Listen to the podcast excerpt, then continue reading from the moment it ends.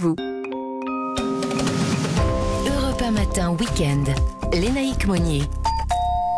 Bienvenue chez vous.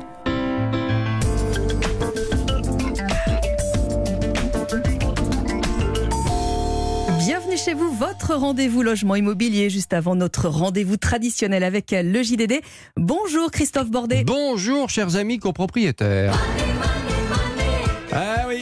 Bah oui, oui, monnaie, monnaie. Hein. L'argent, nerf de la guerre, plus que jamais dans les copropriétés. Pourquoi? Tout simplement parce que la loi climat et résilience est passée par là et que les copros, via leur syndic, ont une obligation, eh oui, élaborer un plan pluriannuel de travaux d'isolation.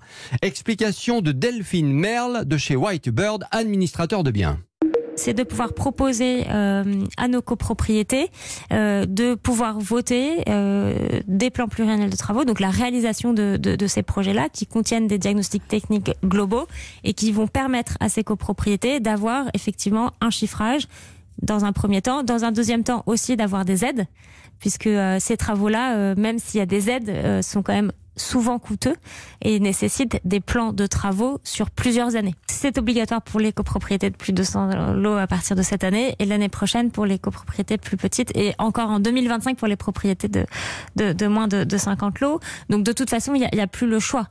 Et voilà, il n'y a plus le choix. Il faut faire faire des devis. Ce sont souvent des sommes coquettes qui doivent être déboursées par les copropriétaires et approuvées en Assemblée Générale. Vous avez déjà vécu une AG en copro, euh, Léna? Non, pas non vraiment, non. Ah, bah vous avez raté un truc, parce que c'est une tannée, hein, il faut quand même le dire, personne n'est jamais d'accord. Bref, autant faire en sorte de payer les travaux d'isolation le moins cher possible. Et pour cela, la solution, c'est de faire vérifier les devis à la loupe, d'aller débusquer les dépenses cachées. Mais alors ça, Christophe, c'est le rôle du syndic ou du conseil syndical de l'immeuble? Alors écoutez, normalement, c'est le conseil syndical, évidemment, mm -hmm. qui se penche dessus. Le syndic n'a plus le temps, hein, il est noyé sous la paperasse avec toutes les nouvelles normes, etc. C'est l'enfer. Et le conseil syndical, bah, vous savez, ça peut être vous ou moi, mm -hmm. on n'est pas des experts. Donc j'ai appelé Benoît Robillard de la start-up Manego, qui va traquer justement la, la moindre petite économie. Explication. On propose effectivement de pouvoir euh, aider les copropriétaires à, euh, à, vérifier les références et les temps de main-d'œuvre. Euh, par exemple, nous, notre idée, elle est venue d'un roulement à billes d'ascenseur qui devait être réparé. Il était proposé à 2500 euros la fourniture, alors que le prix référence catalogue était de 120 euros. Euh, et ça, on peut en trouver euh, sur les ascenseurs, sur les blocs à incendie, sur, sur beaucoup, beaucoup de choses, jusqu'au ravalement. Les ravalements, la rénovation aïe, aïe, aïe. des façades, le doublement par l'extérieur. Il y a beaucoup d'abus en ce moment, il faut être très attentif.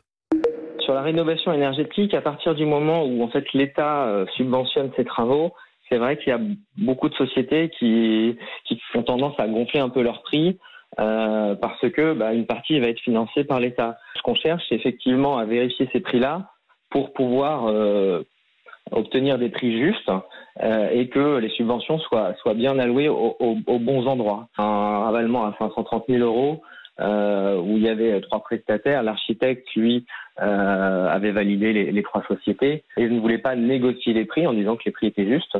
On a été négocié avec les prestataires et on a réussi à baisser de 7 ou 8% le devis après AG, c'est-à-dire baisser de, de 530 à 480 et, et quelques. Euh, c'est une grosse économie sur la copropriété euh, dans un budget déjà voté. Alors évidemment, ce genre de vérification eh bien, ça a un prix pour les copropriétaires. En réalité, pas tant que ça, figurez-vous, ah. parce que là, start-up, Manego donc, elle se finance en prenant sur l'économie qui a été réalisée. Elle prend 50% de l'économie. C'est pas mal comme système quand même, non? C'est plutôt une bonne économie. Ouais. Bah voilà. Merci beaucoup Christophe, vous restez avec nous.